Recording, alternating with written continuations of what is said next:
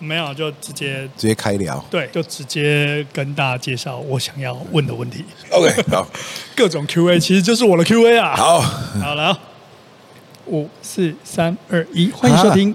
你已经开始录了。哎呀，好，OK，OK。哎，这样子我 五四三二一，九八七六五四三二一。欢迎收听怪兽训练电台。大家好，我是 Josh，我是李安，大家好。嗨，好。那既然大家都知道我要问问题啊，我就直接来问吧。好，回答问题。呃，不是，好，你回答问题不是啊？其实应该是这样说，我们来讲一下这个、这个状况。我们上一个礼拜有提到那个大力士比赛嘛，很多选手运动后之后腰酸背痛，要花一些时间。对对对对。然后就呃，其实，在我们在那个教学现场也经常有学员对这种延所谓的延迟性酸痛，对训练之后的酸痛有各种的那一种问题出现，包含有的人觉得说。哎，你这次训练完回去没有酸痛，是不是你做的不够重？或者是也有一些人会觉得说，哦，回去之后很痛呢，这个是不是有什么问题？是不是哪边有做错？对对对，所以我们来聊一下延迟性酸痛这一个比较 detail 的部分，好不好？你讲这个东西哈，我有两个联想。我我先讲第一个，第一个联想就是你刚讲的说，大力士选手比完哈，哇，酸痛好爽哦。但是呢，也有这个呃。一般民众或者是对健身不熟的人，另外啊，怎么办？我是不是受伤了？这样子，这让我想到什么呢？想到某一届哈，那个足球世界杯啊。然后呢，在这足球世界杯里面，足球选手他们其实是你要不当身体触碰，那规则是不允许的嘛。对。但有些选手呢，他可能为了要吸引裁判注意哈，然后或者说呢，要呃这个避免对方一直对他动手动脚，所以呢，他就一点点。触碰哦，就是说擦到衣服的一角了哈，或者是说呢，那个头发跟对方相碰，他是在地上滚好几圈，然后呢痛不欲生哈，这样子，或者说呢，两个人踢球，对方铲球，然后他他两个人脚有一点点的触碰，然后就就抱着腿在那边嚎啕大哭的样子哈，然后那时候就有人网络上梗图哈，他叫一个足球员躺在地上抱着腿大哭哈，然后另外呢是 UFC 综合格斗选手。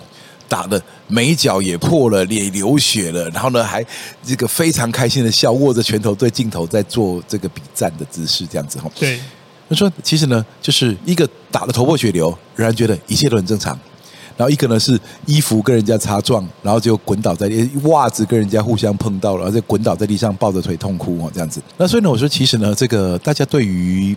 疼痛的认知是有非常主观的成分的。对，其实疼痛这件事情本身就相对主观，对不对？有的人很能忍痛，有的人就有一些就觉得不喜欢。所以我们可以稍微岔题一下，所以搞不好这也有关了。我说疼痛其实它有几个东西大家不太知道。第一个呢是疼痛它有生理和心理两个层面，这是第一个。第二个是疼痛其实有敏感度的差异。嗯，哦，这是 Stuart McGill 说的嘛？说假设呢你这个手呢有点破皮哈，你一不断的去撕裂那个伤口，到最后呢，你连这个手呢触碰到衣服都会让你痛不欲生。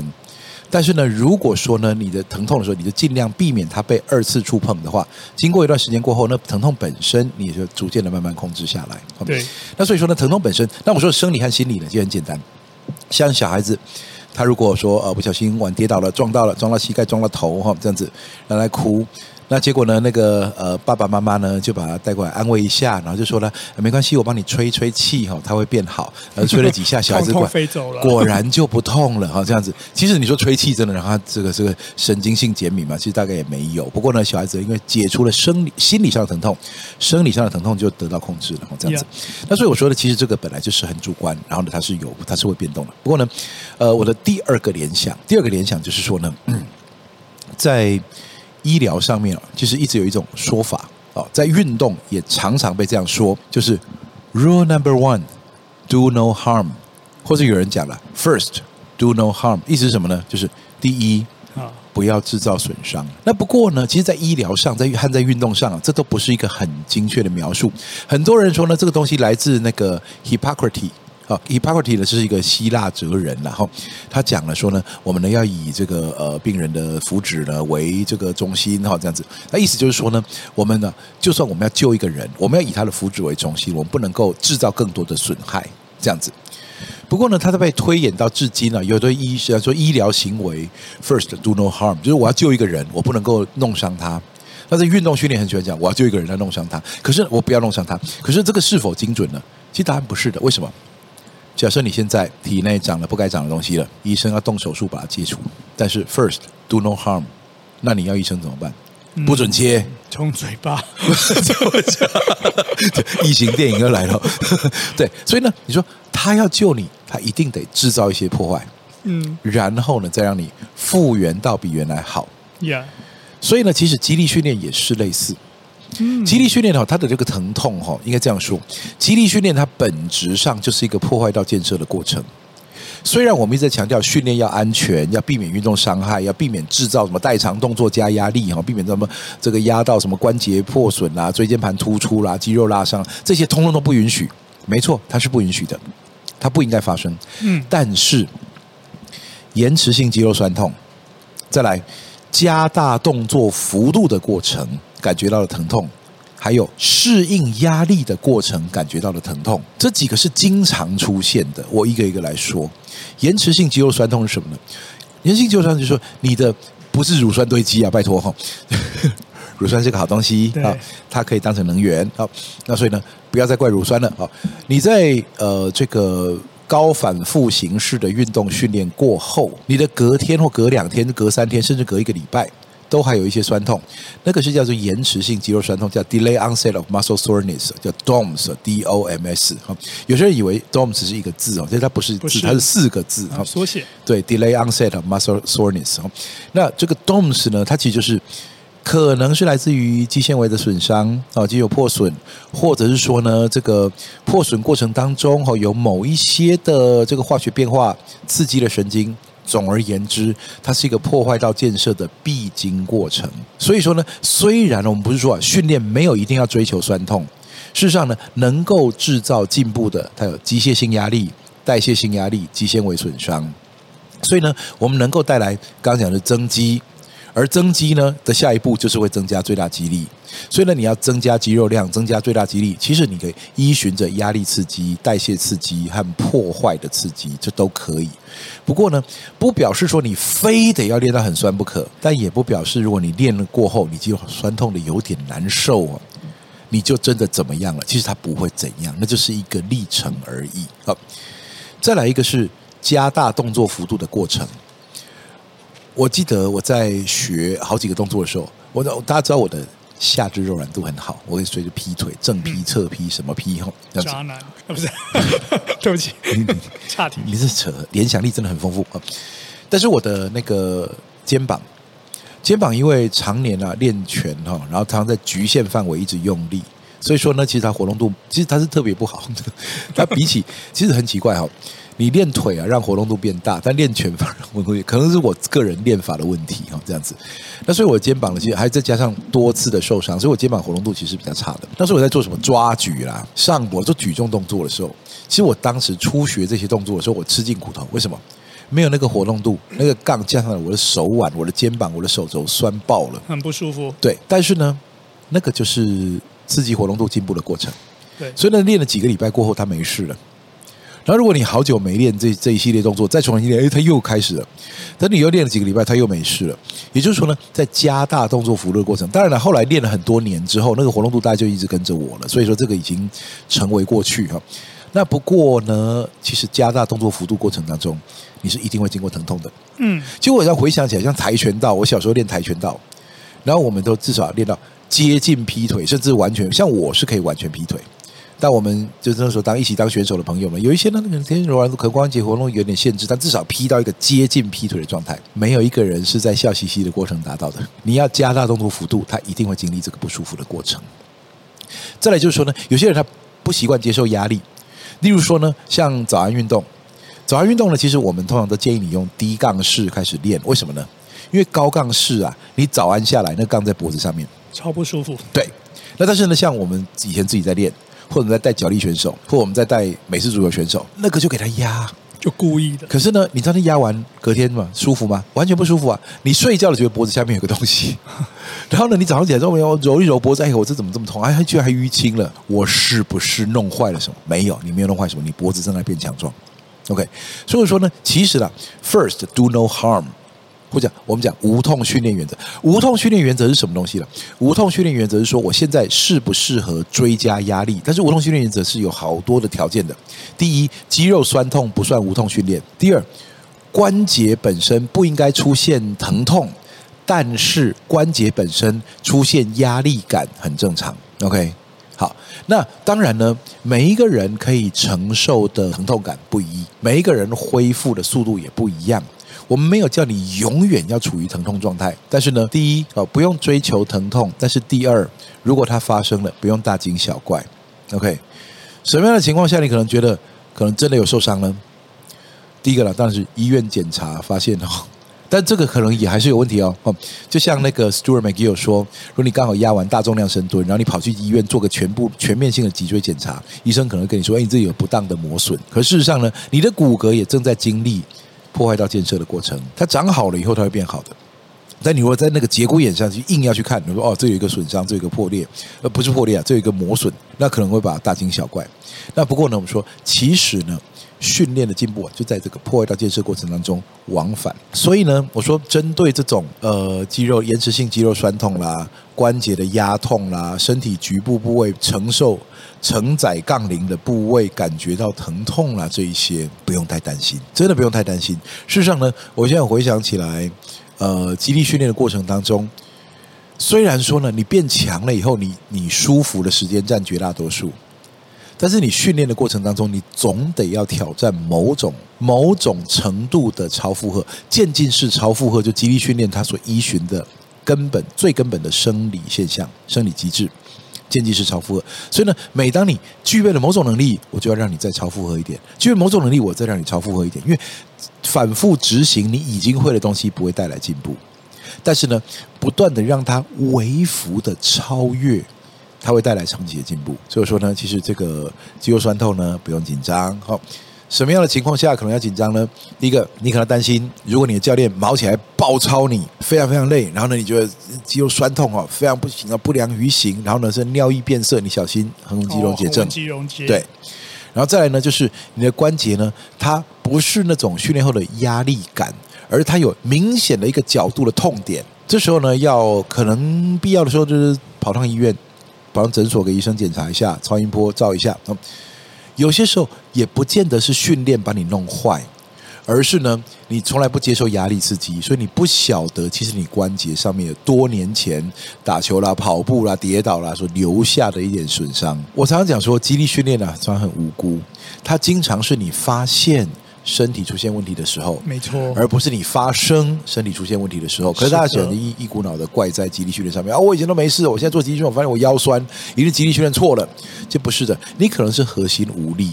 你可能是这个呃平常姿势习惯不良，但你从来没有挑战过极限，所以呢没有发现这些东西是有坏处的。但肌力训练呢，在呃三组五下、五组五下的深蹲或硬举，让你呢摸到了极限的附近。这时候呢，你这个呃不够力的地方开始展现出呃一些问题。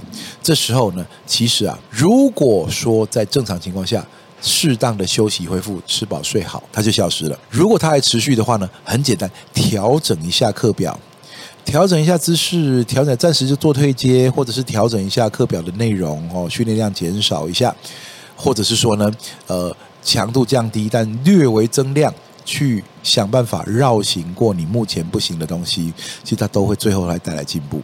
但如果说只要有一点点不舒服，你就打算打住的话，那坦白说。肌力训练从来就不是一件舒服的事情。没错，极力训练就是用一小段的痛苦去换很长时间的进步。所以呢，如果说他这一小段时间痛苦啊，还有他的一点点的后遗症啊，无法接受的话呢，你可能得放弃极力训练对你的好处。没错，而且其实刚刚何博士提到说，您摸到极限的边缘可能会产生这种这种状况，其实也不一定。有时候你只要是那个强度高于你日常生活中的状况的话。然后再加上刚好你对于疼痛相对比较敏感一些，你可能就会觉得说，哦，这个可能相对是我觉得不舒服的状况了。没错，我告诉各位解释哦，就我常常会我说怪兽训练做的动作，我们一定会经过我经过教练团测试哈，我们不会教任何我们自己不练的东西哈。那有时候呢，我会把一些旧的东西翻出来做。那你有有些动作你很久没做了，然后你偶尔做一做，像例如说呢，像这阵子跑了六个月的。深蹲强化课表之后，诶，该换换单边了啊。结果第一天做了后脚抬高蹲和单脚 RDL，隔天起来屁股像被揍了一顿一样。没错，像股市头像个爆炸一样。对，你甚至连你有训练者，你就换一下你最近很久没做的动作，你都会这样。好像有时候那个想看着镜子做二头肌弯举，然后那天不小心做了很开心，做了数百下，隔天起来什么手肘酸到不行。没错，一样的。有时候不一定是单边动作，我也有那种认真保持训练好一段时间之后，我现在挑战一下 Super Squat。哎，对对对对对，没错，天挂掉，没 错没错。训练的量、训练的节奏、训练能量系统，只要它不是你呃过去一段时间一直规律接触的，那其实呢，突然出现的刺激变变化形态的压力刺激，你身体一定会对它有比较大的反应。嗯，但你放心，两三次过后它就没事了。所以才会规律的轮换各种训练，就让身体保持最佳状态，就是这样子。不过我们这边也要稍微再来平反一下，就是说，虽然刚刚讲说训练的过程中，为了要能够先破坏才有建设，所以在这个训练之后，你可能会有一些酸痛，然后透过你正常的或者是更好的一些休息恢复，让它去成长是合理的。对，这是可能会遇到。但是这也不代表我们鼓励大家认真的去追求酸痛哦。对对对，酸痛不需要追求。像那个 Mike Boyle 是讲过说的，呃，如果你训练是想要找一疼痛的话，那很简单，你不用举重了啊。我这里有一根棒球棍，你告诉我你想要哪里痛，啊，我就把你打一顿就对了啊，这样子。所以你想要屁股痛就打屁股，你想要腿痛我就打腿，这样。所以训练不是为了追求疼痛，疼痛是在长期训练过程当中难免会发生的正常现象，但是你不要把它当成目标来追求。我今天做完了课表，可是我没酸。那我是不是没练到？是不是教练偷懒？教练没有把我抄到？教练没有抄好，这样我就没有感觉。这样子，no no no no no，不需要，压力有到，进步就已经开始启动了。那当然呢，你需要好的恢复条件，所以你不要说哦，我做了重量了，然后怎么没有进步？这样子，啊，你做了重量，然后你回去怎么恢复？我没有恢复啊，我熬夜啊，然后呢，我吃垃圾食物啊，然后呢，我这个呃做高压力的工作啊，然后呢，我我我这个这个都不睡觉啊，这样子，no no，那也就没办法取得战果。所以呢，你说训练啊是输入压力刺激的过程，后续可能会有一些些的副作用，但是你要积极的去给身体一个好的恢复条件，那你就会得到它的成果。是的，所以训练这件事情，简单来讲，训练之后的延迟性酸痛是不是一个我们觉得必备或追求的东西？其实并不是。对，然后我们不用去追求它。对，那它是不是一件很严重的事情？也不是，也不是。甚至呢，其实呢，哈，我们都有这个经验了，就是你训练前，我发现啊，今天蛮酸痛的，今天是不是不要练？可是呢，你当你说好了，我还是去玩一下好了，能练多少算多少。结果你做完热身之后，发现，咦，OK 了。所以呢，酸痛哦，它本身不是训练追求的目标，但它也不是训练的绝对禁忌。你仍然可以在酸痛下训练。因为之前我们有提到，没有叫你酸痛非练不可。如果你真的觉得说啊，我觉得还没恢复，OK 的，你呃，你你只要知道你不是懒惰就好。但是呢，但是呢，如果有点酸痛，做训练，在经验上来说，你让自己小小的试一下，热身热多一点，然后感觉哎，状况好像要变好。今天还是可以练的，没错，这就刚刚要讲的，就是说我们之前有提到过，说训练的规划中，如果中间有一些动态恢复的话，说不定可以帮助你排除那些的酸痛更快。其实呢，这个我说了，训练哈没有停练的，高强度就是带来进步。低强度就是带来恢复，超低强度就带来练习动作练习。所以呢，即使训练从来就没有真的需要停练。你知道病得非常严重，受伤非常严重啊，就是假设你摔车，或者你打了一场暴力篮球啊，最后变成综合格斗这样子，或者你去巴西柔术，然后就被折手又折脚，那结果你接下来发现我没有办法做出标准动作，那那暂时。不要压重量，但做做其他，做做伸展，做做空的空身动作，OK 的。但你说呢？重量训练啊，我状况不好就不练，那你太可惜了。为什么呢？因为你今天可以高强度，你取得高强度刺激；你今天可以做耐力，做耐力刺激；你今天什么都不行的话，你做。恢复型训练，中低强度动一动，不累就收。乐色训练量会让你下一次变更好。所以呢，其实呢，真的考虑到停练，真的是非常非常严重的情况才会停练的。没错，所以今天这一集呢，就是要让大家知道一下这种所谓的延迟性酸痛，大家不用去过度放大它。对对，但也不需要去追求它。或者是说，你就是学了某个新的动作，或者关哎，我的脚踝好酸，我的手肘好酸，我的肩膀好酸，不用太担心，活动度正在长大。嗯没错，对，我们大家就平常心来看待这件事情。对对对对对。好，那我们今天进入到我们的 Q&A 环节。OK，好，我来找一下我的手机。因为因为我要念题目啊。对对对对对，我们要我们要先忠实呈现呃听众的题目，要不然的话，你说你自己掰题目然后自己回答哈，有这么简单的事情吗？没有没有没有，我们我们还是很尊重大家问的问题哈。好，我们今天先来第一题，嗯、呃，这个是我们一位听众朋友直接私讯到我的 IG。OK。那我先跟大家讲，这不是捷径哦。对对对对对，因为我回在那个 YouTube 下面，或是 Apple Podcast。没错，哎，没关系。那那 IG 也可以啦，你想跟 Josh 交个朋友，OK。啊，对，欢迎追踪，谢谢。不过这位听众也被我耽误了很久，应该是一个月前的。哦，OK，所以说真的不是捷径，是 绕远路了。OK，好，没关系，我们来回答他。好，Josh 哥有个问题想请教你跟老师啊，有没有机会在 Podcast 解答？我想问关于 Super Squat，有听何老师用十到十五 RM 的重量做二十下，对，那训练总量该怎么安排呢？OK，也不是，这几乎就是总量了。好，继续。比如一次总量就是二十下，对对对。比如一次训练中是几组 Super Squat？OK，先不要。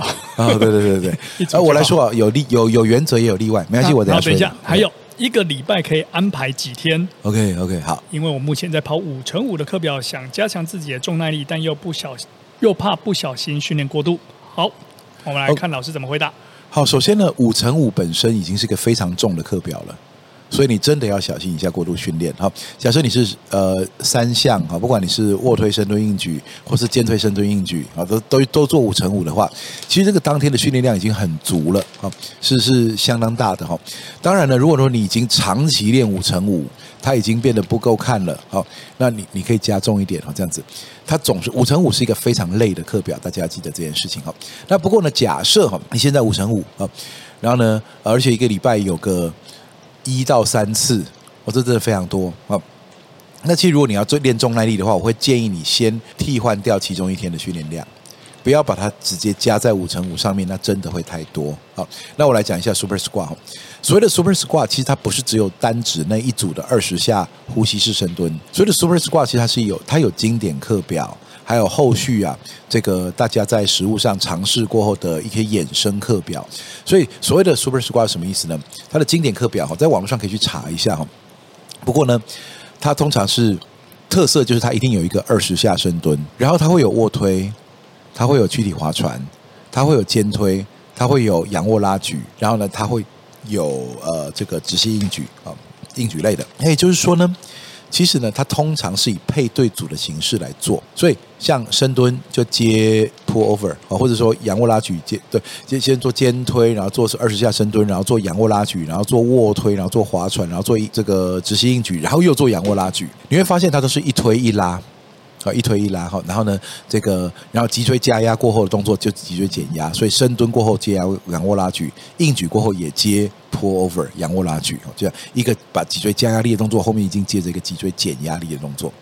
而除了二十下深蹲之外，还有跟深蹲硬举配对的 pull over 之外，好，那这个通常啊都是像卧推、划船、硬举都是三组的十到十五下。OK，好，那肩推也是啊，颈后肩推或者是肩推三组十下，三组十五下这样子，所以它是一个完整的课表。那你说课表的细部是什么东西？去网络上查，它的变体非常多哈。我刚刚讲的也只是个大概而已哈。那不过呢，这个整体而言，Super Squat 它指的不是单组二十下而已。虽然说我们现在讲 Super Squat 它的特色就是有一个二十下的深蹲。但实际上来说，它是一个完整的课表，所以呢，如果你要做的话啊，那其实呢，它应该是独立成单独一天啊。那不过说实话，这个课表怎么用呢？它基本上在传统上，它是一个增肌课表，而且它是一个耐力课表啊。那当然呢，耐力训练的强度能不能用来增肌哈？这当然见仁见智哈。我认为这跟一个人的训练历程和他前一段时间的铺陈是有关系的。没有一个课表是绝对无效，没有一个课表是绝对有效。人是周期的动物，所以呢，你现在做的事情有没有效，全部看你前一个周期在做什么事情。所以，假设你很久没有做过 Super Squat，你现在暂停你的原先课表，然后进入每个礼拜三次的 Super Squat 的话，其实你要看到增肌效果，或者看到肌耐力效果，看到能量系统效果，是应该是相当值得期待的。但假设你已经，我我我曾经我自己哦，我曾经啊 Super Squat 一个礼拜做三到五次。连做了一个大学的一整学期，也就是做了四五个月啊。那呃，其实你后来发现了，它就是一个耐力课表。你在初期哈，你会看到它会进步，但是后来就会卡关哦。卡关你就一直重复做一样的重量，那你这阵体力会非常好，但你最大肌力大概不会太多的太太多的影响。那如果你想要增肌的话，你在这个条件下你狂吃哈，增肌是有机会的。是有机会的，那只是说呢，这个呃精准增肌，避免增胖呢，这又是另外一个饮食议题了。我们暂时不往那个方向走。所以呢，如果你要做 Super Squat 的话，那其实我会建议你把五乘五的课表，不管你现在练多少天哦，你要用代换的哈，不能够用外加的。你要一百三次五乘五，再外加三次 Super Squat，这几乎是几几乎是，除非你已经很习惯这样子，要不然的话，几乎是必然过度训练的。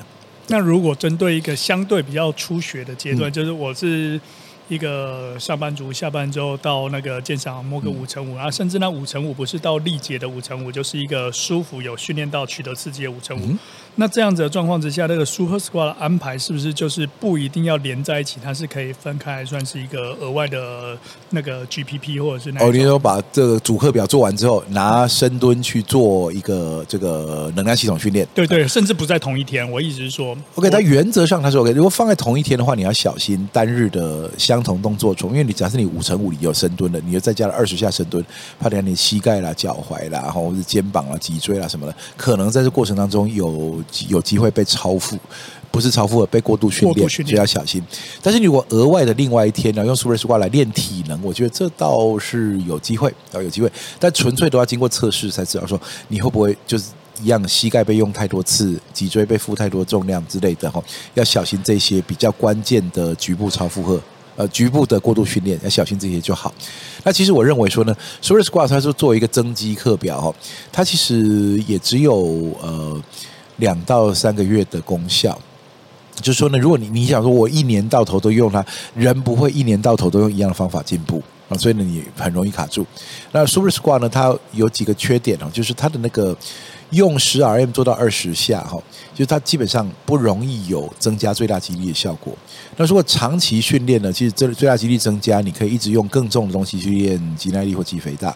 但如果说你的课表里面呢，没有长期增加最大肌力的功效的话，那它就只有短期的效果。这在 Super Squat 一个蛮明显的一个限制哈。我不会说它不好，我其实超爱做 Super Squat，我每年还是会给自己一段时间做 Super Squat。OK，这是爽啊，这是真的真的很舒服。那我我的最高纪录是。是一百六十公斤，做二十下。那我在网络上只有记录下有有留下记录，只有一百五十公斤而已。好了，不过那一百六十公斤的影片好像不见了，我不知道哪里去了。这样还是还是多做了一下。对对，我是我其实做了二十一下。哦，对，因为我常常会数漏了，所以说我都故意把它算到二十一才停。因为我曾经有过一次做完二十下之后很高兴，一看影片只有做了十九下，因为你太累哈，你会数错。所以我后来都直接数了二十一才停，啊，就留下很多二十一下的影片，这样子。对，所以说 Super Squat 呢，那我我刚刚讲说，其实基本上来说，Super Squat 在这整课表里面它只会出现一次，有没有例外呢？有，少数的情况下，我们把 Super Squat 呢再放更轻，然后做到三到五组，那个就是重耐力项目，像是划船或大力士，这些人可能会这样子练。好，那不过呢。我要特别提醒一下哈，你不要一开始就拿你的十 RM 去试，可能不能做到二十下。建议先从你可以做十五下以上的重量，然后把它做到二十下，慢慢的提高那个重量，提高到你只能做十下重量，但你后来可以把它完成二十下。那这个其实蛮重要的。如果没有好的这个呃渐进式超负荷模型，它也会失败的蛮早的。OK，好，希望这样解释，我们的听众有可以得到。自己想要的答案。嗯，那我们快快的再来下一个题目好了。嗯，下一个题目是什么呢？我跟你讲，上次我不是说因为我没有 Apple，然后就那个没有办法看 Apple Podcast 的那个，对然后就就听众在下面回复说，迟早这是要用 Apple 的，为什么不现在赶快买一个？然后我现在要跟大家讲，对我换新手机了。嗯，我还是买 Google Pixel。好啊，好了，硬是不肯用 Apple，没有没这回事。嗯，我们来看一下。好，下一个问题就是说，哎，老师和 Josh 哥，你们好。嗯、那个青少年及儿童选手的训练，往往由父母及物理老师，等一下，等一下，物理老师不是，往往由父母以及物理治疗师和专项教练带领。对不起，物理治疗师被你说成物理老师，差有一点多。对，然后他想请问说，我们如何让他们也能够轻松温和的接受到，其实人体运动能力可以独立被肌力及体能训练，呃，安全且渐进式的训练提升。呃这里我觉得有点奇怪，为什么一定要有物理治疗师？可能是那个训练一直受伤吗？对，或者是哎，其实我觉得现在物理治疗状况，它不只是治疗而已，嗯，它有一些就是预防或者是缓解的状况。今天你在这个训练过程中可能比较疲劳，我帮你做哪些的动作，让你可以恢复的比较好，或者是过程中不是那么累。至少对，在这一次的大力士比赛里面，我们有看到说有一个那个防护员，防护员还有治疗师，对。对对，然后现场可以帮那个我们的选手做一些对，然后抽筋的，他们马上就可以处理掉，对对，对，然后可能就下一场比赛他还可以再继续上场之类的。好，如果是这个这个角度来看的话，我觉得合理哈，就是你有物理治疗师，然后你有专项教练，然后你有一直给意见的家长，你为什么针对家长？呃啊。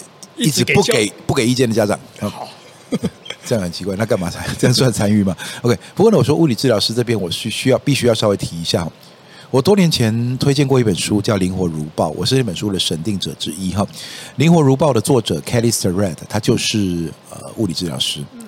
不过呢，他作为一个物理治疗师和体能教练双重身份，他其实提到了有很多的物理治疗师，其实在运动训练的。贡献是从他的角度来看是质疑的啊，他同时具备了体能教练和物理治疗师的角色，所以呢，他相信他可以带给选手很多。但是呢，他也提出来很多的物理治疗师，他其实用物理治疗那一套来帮助运动员，就没有受伤的运动员不容易从。这个一些的比较像属于治疗导向的东西得到好处，除非他真的已经受伤，或者是他现在训练上造成太多的身体负荷，那他用物理治疗方式来缓解。好，所以呢，以提升表现来看，的确还是有这个。低激励体能教练的这个贡献的机会，好，那你说这个问题啊，其实不太像是说，呃，激励体能教练能有什么贡献？我想呢，其实，在问题当中已经说得很明白了，就是说，其实他们可以间接式超负荷，他们给到很多好处哦。但是，因为问题比较像说，如何让他们接受？我说，其实呢，坦白说。如果问题是如何他们可以接受集体体能教练的话，我的角色反而不太适合回答这个问题，因为呢，我们就是那个不被接受的那个人啊。那如果如何让人家接受我呢？其实我也不晓得。我只能讲说呢，其实竞技运动之所以在七零年代，然后七零年代开始注意到肌力体能训练，那时候注意到都是什么美式足球啦、棒球啦、橄榄球啦、什么这个这个冰上曲棍球、篮球这些的，啊，然后呢还有这个田径啊这些，他们发现了肌力体能的重要。但为什么他们会发现？就是因为专项的反复操练。让他们到达一个瓶颈，就是他再更多的操练，他只得到疲劳，没有得到超负荷。为什么呢？因为他们能够操作的强度刺激太局限。就我让你跑，就高强度的跑就是跑最快，低强度的跑就是慢慢跑。那我问你，你的最高强的，你肌肉能够接受到最高强度的刺激是什么？就是你能跑最快的时候。所以呢，你基本上来说，你的刺激就受限于你的能力。但我现在把重量压上去了。我大可在杠铃上面直接加重，让你去对抗。但你会说呢？那我的自己还是受限于我可以举得起来重量。对，没错。但是你有没有发现，你可以在深蹲里面举起来的重量，其实它远大于你在运动场上所需的肌力。所以在这一端的进步，会直接涵盖，甚至是讲大幅度超越了你在运动场上能练到的东西。嗯哼。所以说呢，肌力训练就是一个安全对身体的肌肉素质、能量系统。进行超负荷的手段，就是因为它可以达到专项训练达不到的刺激幅度，而且又是安全的，嗯，所以它才会有效。那我说，其实，在几年前，我想说，我要如何去跟人家解释那些反对极力训练的人？后来我觉得基本上是不解释了。我用两个东西说，呃，如果你对这个东西有疑问的话，你去观察两件事情。第一件事情是，那那些。体育先进的运动竞技先进的国家，为什么越来越多人采用肌力体能训练？为什么我没有看到它越来越少啊？这是个骗局啊！这个胡乱的，那些都江湖郎中了，不要了。我们看到的是越来越多职业运动里面激励体能教练越来越多，NBA 球员都有专属自己的体能师。嗯，哦，然后呢，奥运队各国的奥运队拼命的聘美国教练、加拿大教练、澳洲教练，这些都是肌力体能很发达的国家。去做肌力体能训练。为什么？为什么我们没有看到它越来越少？我们看到它越来越多？OK？那你说啊，不行啊，那都是欧洲人，那边亚这欧美人啊，亚洲国不一样。那为什么日本人开始搞肌力体能？为什么韩国人搞肌力体能训练？OK？那所以说呢，其实呢，你看它，它都它这个在几十年以来发展，它是越来越大的。如果它无效的话，它应该早就被淘汰了。第二个呢是比较有趣的，这是我在国外学到的。就有人说，呃，有教练说，我选手不需要肌力体能训练，我说不需要肌力训练？为什么？因为肌力太大不好。我说很简单。你就跟他说：“嘿，其实呢，我们体能教练很厉害，我不只会把人肌力变大，我还可以把人肌力变小。你要不要让我来帮你的选手？你说肌力再大不好吗？我可以帮你全部的选手肌力都变弱，可以弱到非常非常弱。这样你要不要？”他说：“不要，不行啊，为什么？为什么？所以肌力还是有用的。对，没错。”啊，就用这两个方法。好，当然这两个方法可能会得罪全世界，啊，所以呢也办不成事情。所以我们只能说呢，面对面的说服最难。那我们用公共论述的方法，把这个论述呈现给大家，那让大家自己做判断。嗯，这也是我们为什么要在这边录这个怪兽训练电台的原因。对，要不然闲着没事干。我们平常这个闲闲扯打屁还不够，还要录给大家听。没错。对，大家也很痛苦啊！对，对，对，不是，不过对啊，希望越来越多的听众可以接触到我老，老屁孩，加起来九十岁，哈，然后还像国中生一样，明年已经超过九十岁，哎呀，真的，对对对对，对啊，希望就是大家能够接触到我们的电台，然后有空的话听一下，嗯，了解我们的论述。当然，我们也不敢说我们的论述就是百分之百是正确的。对，公共论述或者科学发展永远是一个动态的过程。那我们把论述丢出去。那如果呢，有人反驳或者更好的这个意见，或者是说呢，有更新的证据，我们也会修改。没错，对，所以。也很欢迎大家听了之后有什么问题拿出来。阿波记得先去听我们那个呃争论焦点那一题哦，提出问题，我们要有能够讨论的方向，才是一个正面的方向。大家也不要觉得说啊，你们这个呃做科学的人一天到晚讲说啊，我们等待新的证据，那我这样我什么都不要相信你哦，因为将来新证据你要改。我说基本上了，我们我们除了探讨科学证据之外，我们也探讨现象。所以呢，其实一个东西啊，它如果在现象上是稳固的，你大概可以知道它。容易应用，压重量肌力会变强，体能会变好啊。呃，能量系统训练体能会变好，而肌力变强，体能变好，在其他条条件不退化的情况下，它会变成更好的运动员。我想这是已知而且处处可见的实证了。所以呢，这不太需要什么单一研究来支持，或者说也不会被单一研究给推翻，大家放心。对，而且这不只是我要讲，就这不只是针对运动员而已。其实，在我们多数的人类的那个日常生活中，也可以简单的去发现到说，你的肌力体能变好，你的生活品质变好，你的健康状况不会因为这样就会被影响到变。没错，没错，我这样就讲说，我要练那么壮干嘛？我说呢，好，你我如果有个方法，你的所有条件都不变，只是换成更强壮版本的你。你真的会觉得你的日子会变更差吗？不会的。嗯，好，那我们今天怪兽电训怪怪兽电台，怪兽训练怪兽电视台，怪兽电那个会有版权问题啊。Oh, OK，好，我们今天怪兽训练电台就先到这边。OK，OK，okay, okay, 谢谢大家，拜拜，下礼拜见，拜拜。